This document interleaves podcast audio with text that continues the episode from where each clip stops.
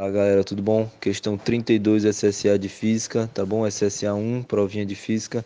Questão de choques mecânicos, colisões, tá certo? O que que acontece? Toda, toda colisão há conservação de quantidade de movimento, certo? Não importa qual ela seja.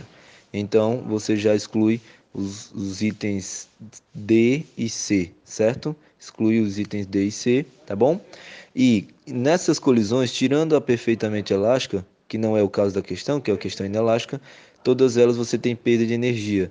Então você exclui o item B também, porque há perda de energia. E essa perda de energia é instantaneamente no momento do choque. Então, gabarito item A.